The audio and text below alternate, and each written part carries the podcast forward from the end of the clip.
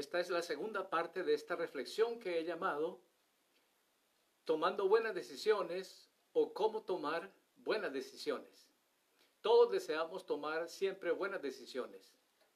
Y la palabra de Dios, la Biblia que es la palabra de Dios, nos da instrucciones muy prácticas y principios muy prácticos que si nosotros los ponemos en práctica, si nosotros los obedecemos con toda seguridad, vamos a tomar mejores decisiones.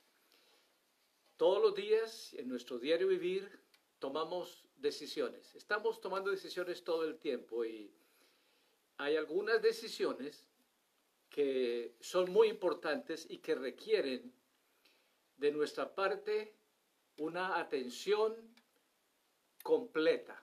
Es decir, que nos fijemos muy bien qué clase de decisión vamos a tomar. Para revisar un poquito la charla anterior, quisiera brevemente compartir algunas cosas para refrescar tu, tu memoria. La primera es que Dios nos dio una voluntad propia y libre para tomar decisiones. A su vez, también somos responsables por las decisiones que tomamos.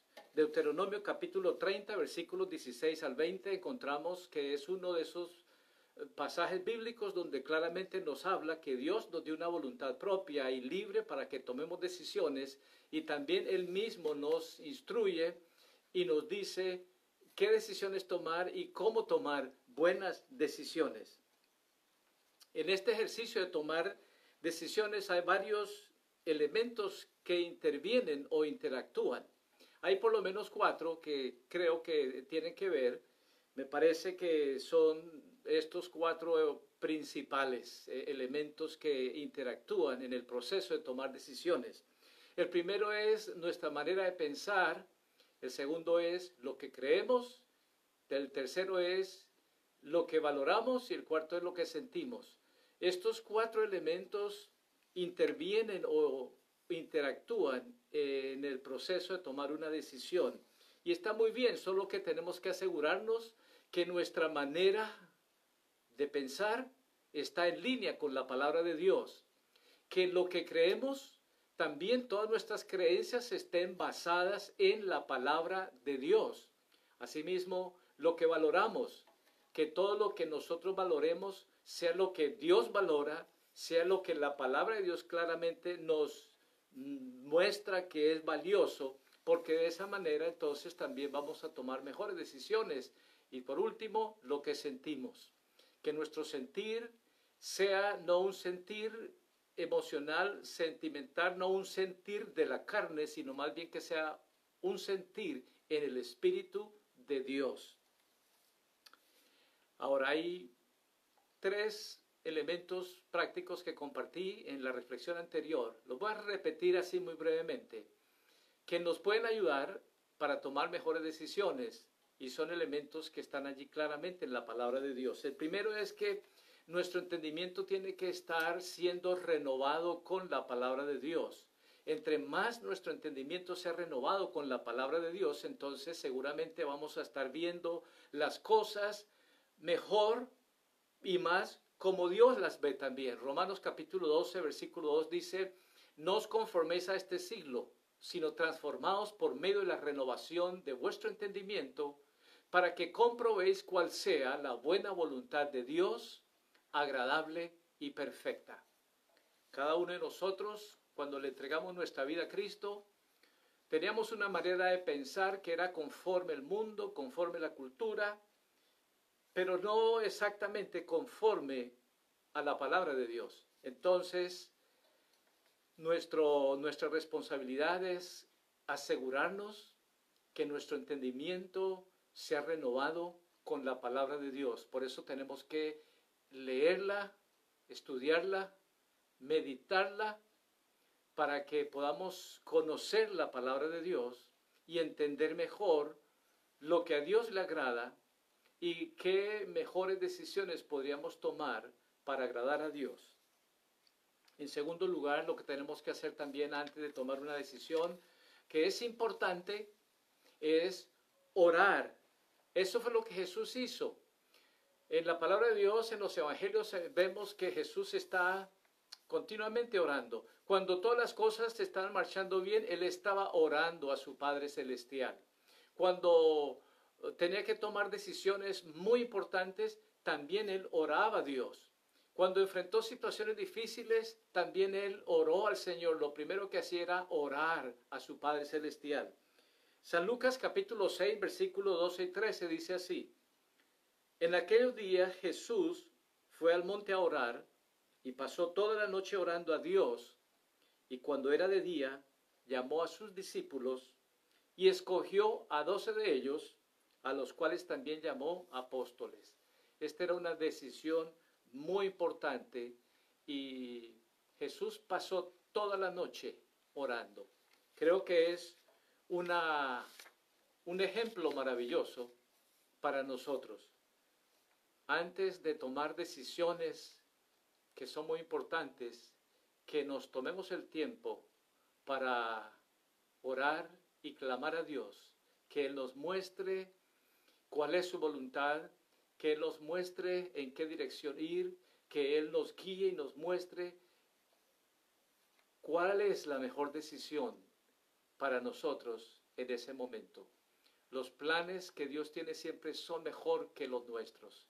Puede ser que nosotros estamos seguros de algo, pero lo mejor es que confirmemos esa seguridad en oración, preguntándole al Señor. En tercer lugar, también Dios nos bendijo con un, un principio maravilloso que es el principio de consejo. Dios nos provee una multitud de consejeros. Los consejeros están para ayudarnos, proveyéndonos con su opinión o su perspectiva un marco de referencia más amplio para que tomemos mejores decisiones. Proverbios capítulo 24, versículo 6 dice así, porque con ingenio harás la guerra y en la multitud de consejeros está la victoria. Proverbios capítulo 11, versículo 14 dice, donde no hay dirección sabia caerá el pueblo, mas en la multitud de consejeros hay seguridad. Y podría leer más versículos y en cada uno de ellos siempre menciona, y creo que tres o cuatro más acá en el libro de Proverbios, y en cada uno siempre habla multitud de consejeros. No habla de un consejero en particular cuando se refiere a personas que Dios nos provee, con las cuales Dios nos rodea, personas que tienen mayor quizás madurez espiritual, más experiencia en su caminar con Dios, que nos pueden ayudar a tomar eh, mejores decisiones en lo que sea relacionado a lo espiritual o también personas que tienen mejor conocimiento en diferentes eh, otras áreas y que nos pueden aportar su experiencia y su conocimiento para que tomemos una mejor decisión, como por ejemplo comprar una casa, comprar un carro, hacer un, un viaje, comenzar un negocio. Y muchas de estas decisiones que, que son importantes y que en su gran misericordia el Señor nos provee consejeros sabios que nos pueden ayudar a tomar mejores decisiones. Entonces, estos creo que son tres pasos o elementos muy prácticos que están en la palabra de Dios que con toda seguridad nos van a ayudar a tomar mejores decisiones. Nuestro entendimiento renovado con la palabra de Dios es el primero. El segundo, orar al Señor, pedir su guianza en, esa, en la decisión que vamos a tomar. Y el tercero, buscar consejeros sabios que nos provean un marco de referencia más amplio para que podamos tomar una decisión que es mucho mejor. Hay hombres y mujeres de Dios en la palabra de Dios que tomaron buenas decisiones y que también tomaron malas decisiones. Y la base en la cual ellos se apoyaron para tomar una buena decisión o también la base en la cual se apoyaron para tomar una mala decisión. Y están escritas en la palabra de Dios como ejemplo para nosotros, para enseñarnos a nosotros. Hay varias escrituras, varios textos bíblicos, solo voy a compartir este en 1 Corintios capítulo 10, versículo 6 al 11, dice, mas estas cosas sucedieron como ejemplos para nosotros, para que no codiciemos cosas malas como ellos codiciaron, ni seamos idólatras como algunos de ellos fueron idólatras, ni forniquemos como algunos de ellos fornicaron y cayeron en un día veintitrés mil. Ni tentemos al Señor como también algunos de ellos tentaron al Señor y perecieron por las serpientes. Ni murmuremos, ni murmuremos, como algunos de ellos murmuraron y perecieron por el destructor. Y estas cosas les acontecieron como ejemplo y están escritas para molestarnos a nosotros, para enseñarnos a nosotros, para darnos un ejemplo de algo que no debemos hacer o si es algo sabio y prudente que sí debemos hacer. Quisiera compartir ahora acerca de algunos de estos individuos que en la Biblia están, grandes hombres de Dios, que tomaron buenas decisiones, algunos, otros en algún momento tomaron malas decisiones, algunos tomaron decisiones basados en el temor de Dios, en agradar a Dios, otros que aunque conocían a Dios, inclusive eran temerosos de Dios, pero en algún momento se equivocaron al tomar una decisión. Quisiera considerar estos dos eh, personajes. El primero es Abraham. Abraham, el padre de la fe, un gran hombre de Dios. Tomó una decisión muy sabia, una decisión maravillosa. Abraham se encontró frente a una situación que era una decisión eh, en el área de lo material. El otro personaje que quiero compartir con ustedes brevemente porque quiero compartir de varios en esta sesión y en la próxima. El otro se llamó Lot o es Lot, el sobrino de Abraham. Ellos estaban juntos.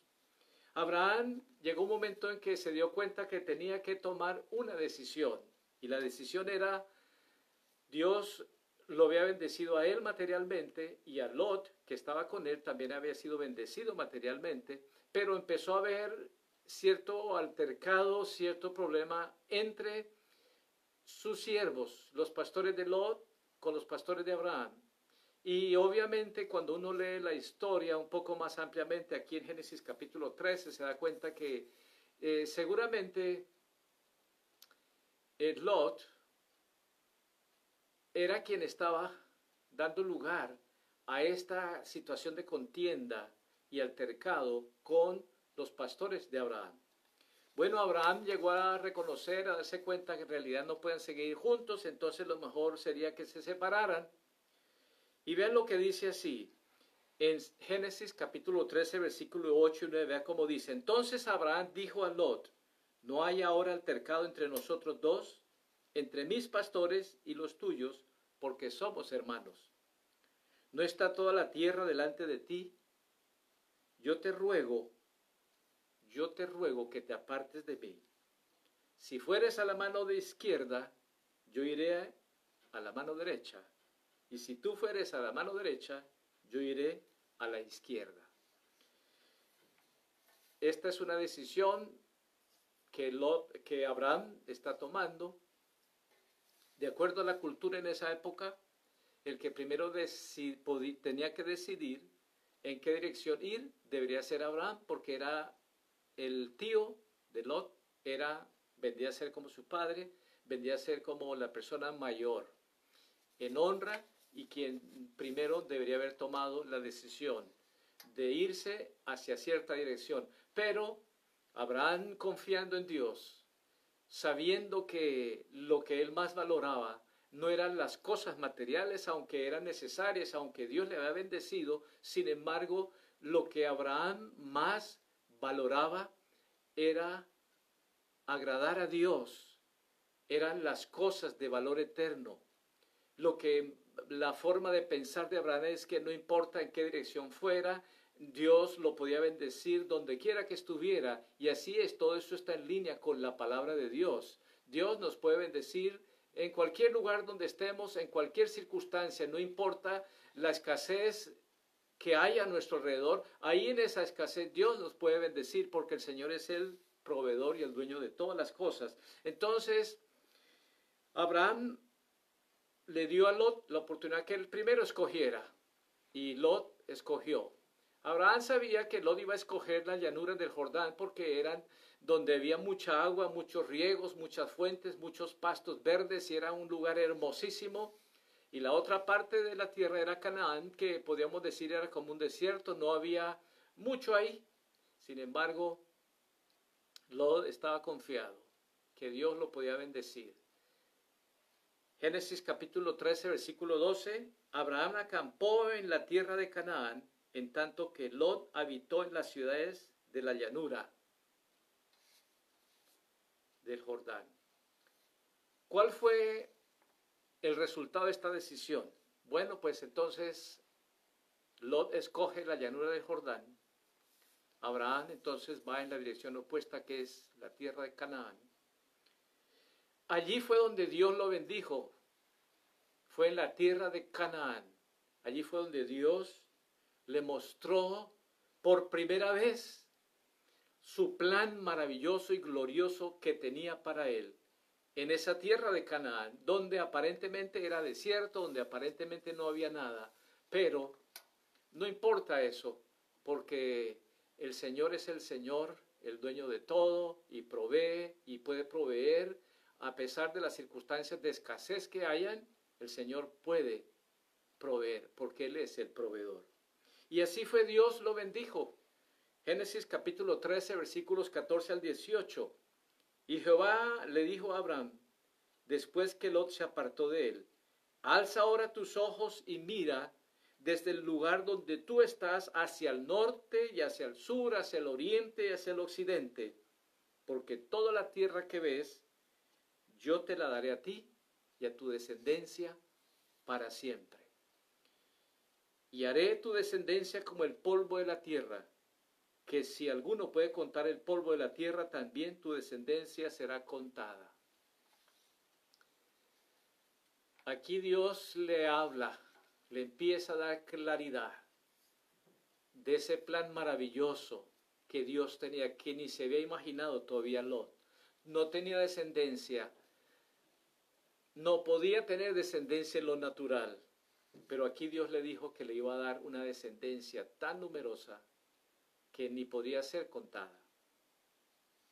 Y así fue, si uno sigue leyendo los capítulos siguientes de Génesis, se da cuenta cómo Dios bendijo a Abraham, lo prosperó más, lo bendijo con una descendencia y llegó Abraham a ser lo que él es y representa para todos en el Antiguo Testamento como en el Nuevo Testamento para nosotros, el Padre de la fe, un hombre de Dios el resultado de esta decisión que tomó para honrar a Dios, creyendo y confiando en el Señor, pues fue que se abrió, vamos a decir, la puerta de mayores planes y bendiciones que Dios tenía para su vida. Lot, vamos a considerar un poquito ahora a Lot. Lot tomó una decisión que era equivocada porque estaba basada en el valor que él le daba a las cosas materiales. Desafortunadamente, Lot valoraba tanto lo material al punto de que era un problema de avaricia. Avaricia es el deseo desmedido de obtener cosas materiales. La manera de pensar de Lot era que aunque ya Dios lo había bendecido mucho, sin embargo, su manera de pensar es que entre más tuviera, mejor. Lo que él más valoraba era lo material. Y esta decisión que tomó fue desafortunadamente dominada por esa manera de pensar equivocada, por esa manera de valorar las cosas materiales también equivocada y por esa avaricia, ese deseo desmedido por obtener más cosas.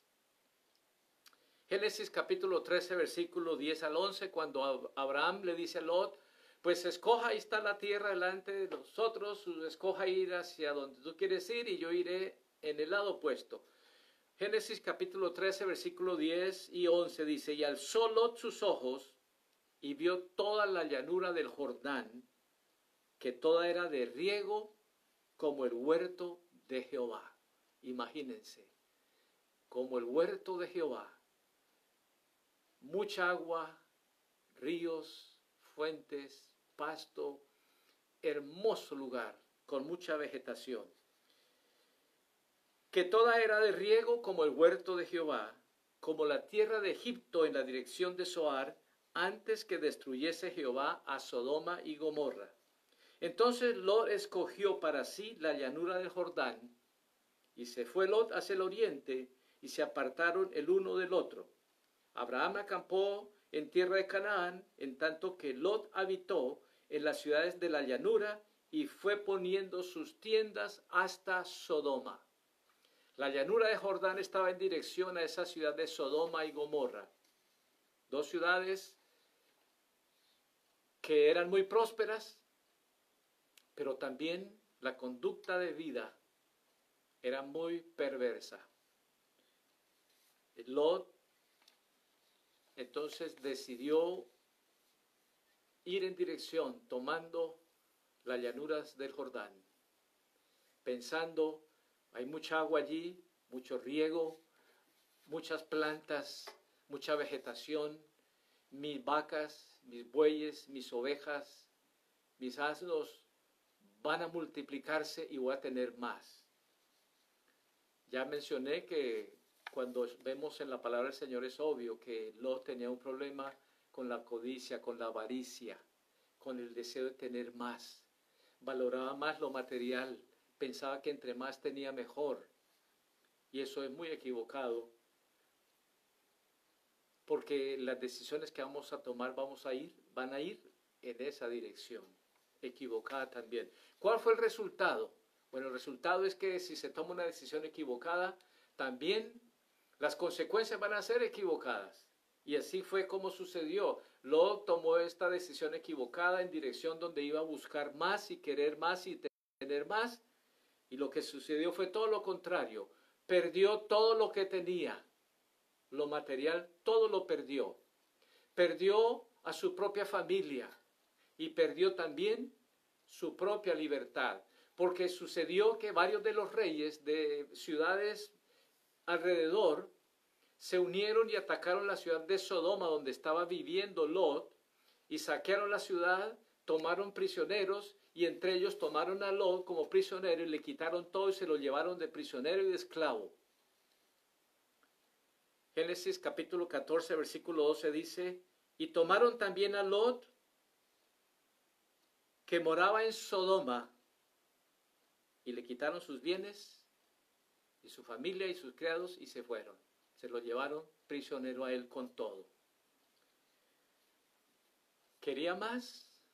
Una decisión dominada por ese, esa codicia, esa avaricia, ese deseo de querer tener más.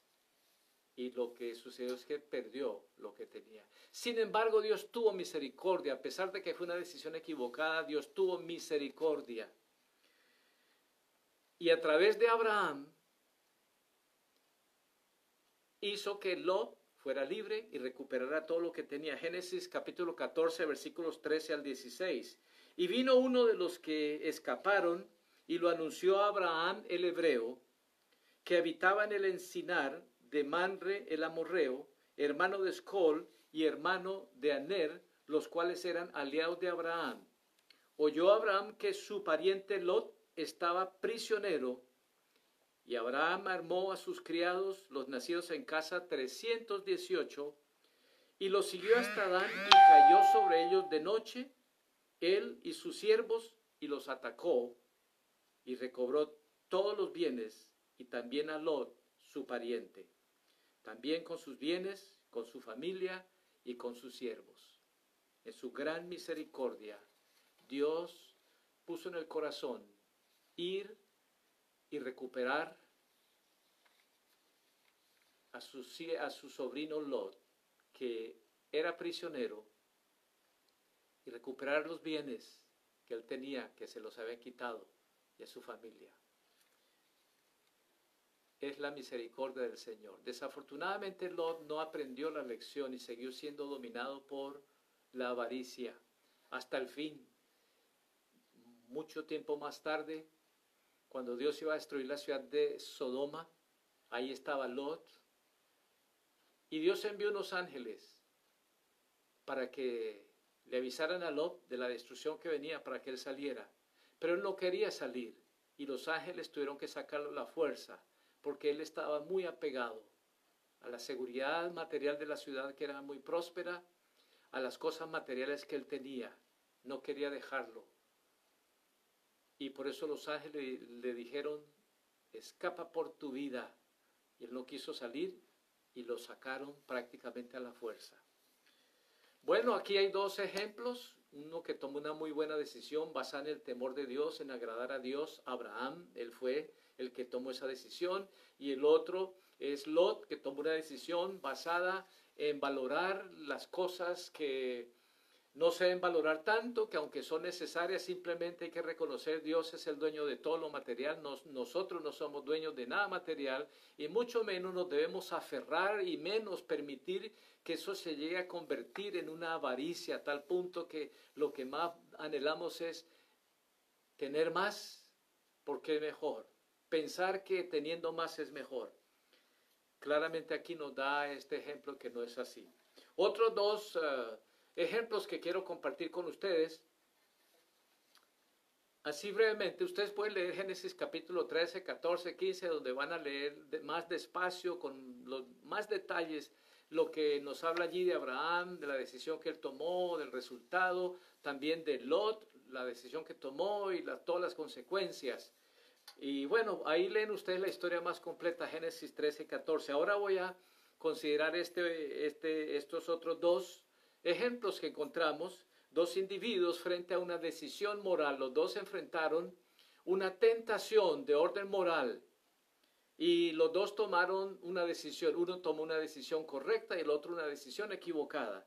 La decisión correcta la tomó José, estos dos individuos a los cuales me voy a referir, uno es José y el otro es Sansón. Primero voy a, comentar y a reflexionar aquí junto con ustedes sobre, sobre José. José decidió no ceder a la tentación. José decidió en su corazón guardarse de manera consciente y no dar lugar al pecado en su vida. Entonces José deseaba de todo corazón agradar a Dios y ante esta tentación se mantuvo firme, no cedió a la tentación y decidió en la dirección en que Dios iba a ser honrado y glorificado. Génesis capítulo 39, versículos 7 al 9. Eh, ustedes pueden leer los, el capítulo completo y el siguiente para ver un poco más detalles sobre la vida de José, pero yo quiero leer solo estos versículos donde quiero enfocarme en esos puntos. Dice Génesis capítulo 39, versículos 7 al 9. Aconteció después de esto que la mujer de su amo puso sus ojos en José y le dijo, duerme conmigo.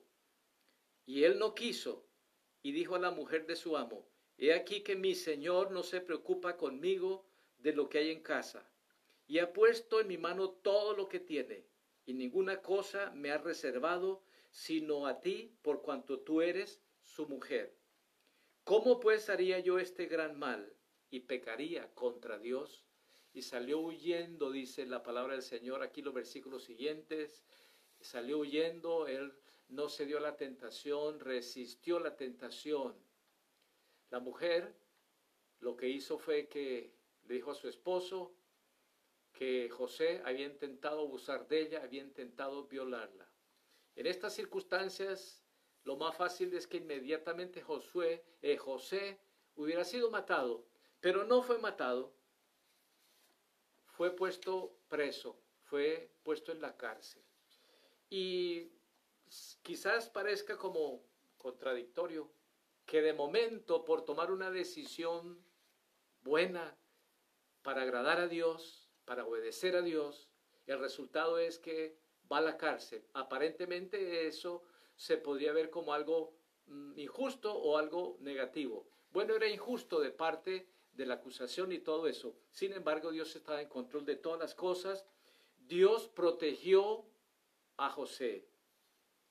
Y Dios le dio favor con el carcelero, con el jefe de la cárcel. Y Dios prosperó y bendijo todo aquello en lo cual el, carcelero le encomendó a José. Génesis capítulo 39, versículos 21 al 23. Dice así, pero Jehová estaba con José y le extendió su misericordia y le dio gracia en los ojos del jefe de la cárcel. Y el jefe de la cárcel entregó en mano de José el cuidado de todos los prisioneros,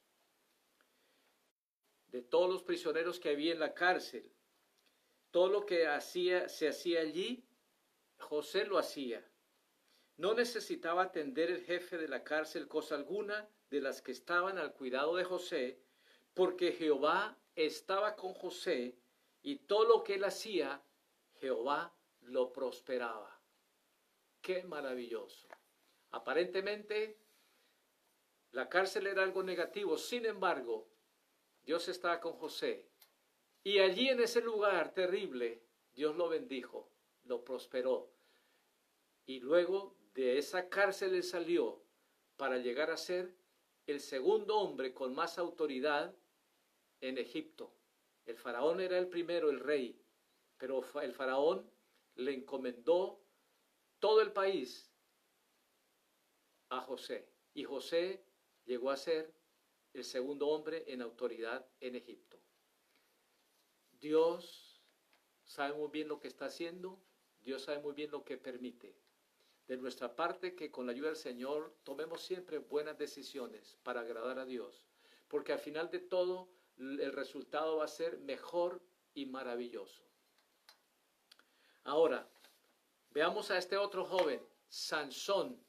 Sansón fue escogido y llamado por Dios de aún desde antes de nacer, con un propósito maravilloso, traer liberación a Egipto de la esclavitud, de los ataques, del abuso que los filisteos están cometiendo en contra de Israel. Entonces, Dios escogió a Sansón para que fuera ese individuo que iba a traer liberación a Egipto, a liberación al pueblo de Israel que estaba bajo el control de los filisteos. Dios le habló a sus padres que todavía no tenían hijo porque la esposa de Manoa, el papá de Sansón, era estéril. Pero Dios le habló y le dijo que le iba a dar un hijo.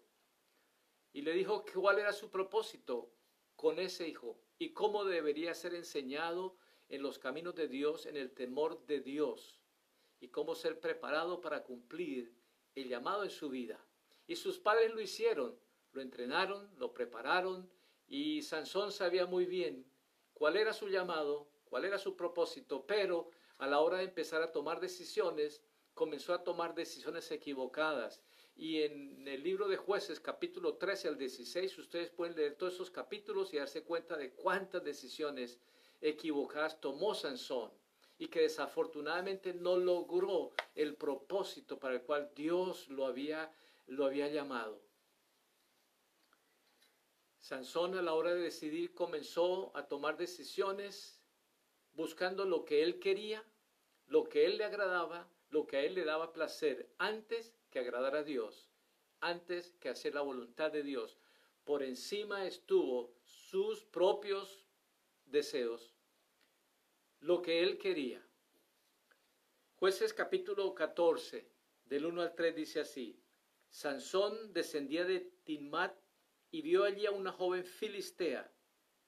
Cuando él volvió a casa le dijo a sus padres, he visto en Timat a una joven filistea, pídanla para que sea mi mujer. Pero sus padres le dijeron, ¿acaso no hay ninguna mujer aceptable en todo nuestro pueblo que tienes que buscar una esposa entre los filisteos incircuncisos? Sansón, les respondió y les dijo, pídeme a esa mujer porque es la que a mí me gusta. Esto era obviamente una decisión muy equivocada. Y el resultado fue muy equivocado. Si ustedes siguen leyendo el capítulo 13, 14, 15, 16 del libro de jueces, se van a dar cuenta cuántas decisiones tomó él equivocada. En esta ocasión lo engañaron los filisteos. Sí consiguió esa mujer, pero lo engañaron y se la quitaron. Y de ahí lo engañaron vez tras vez, tras vez, tras vez. Fue engañado. Por alguna razón estaba ciego y no se dio cuenta. Lo engañaron y que lo podían volver a engañar y lo engañaron. Todo el tiempo lo engañaron. Las consecuencias de esta mala decisión es que, pues aparte de eh, lo engañaron tantas veces, engañado él escogió a los filisteos como sus amigos en lugar de sus, su pueblo hebreo. Otra decisión equivocada y muchas más. El resultado es que él perdió su libertad porque finalmente lo derrotaron, lo dominaron, perdió la fuerza sobrenatural que Dios le había dado, perdió sus ojos y perdió hasta su propia vida.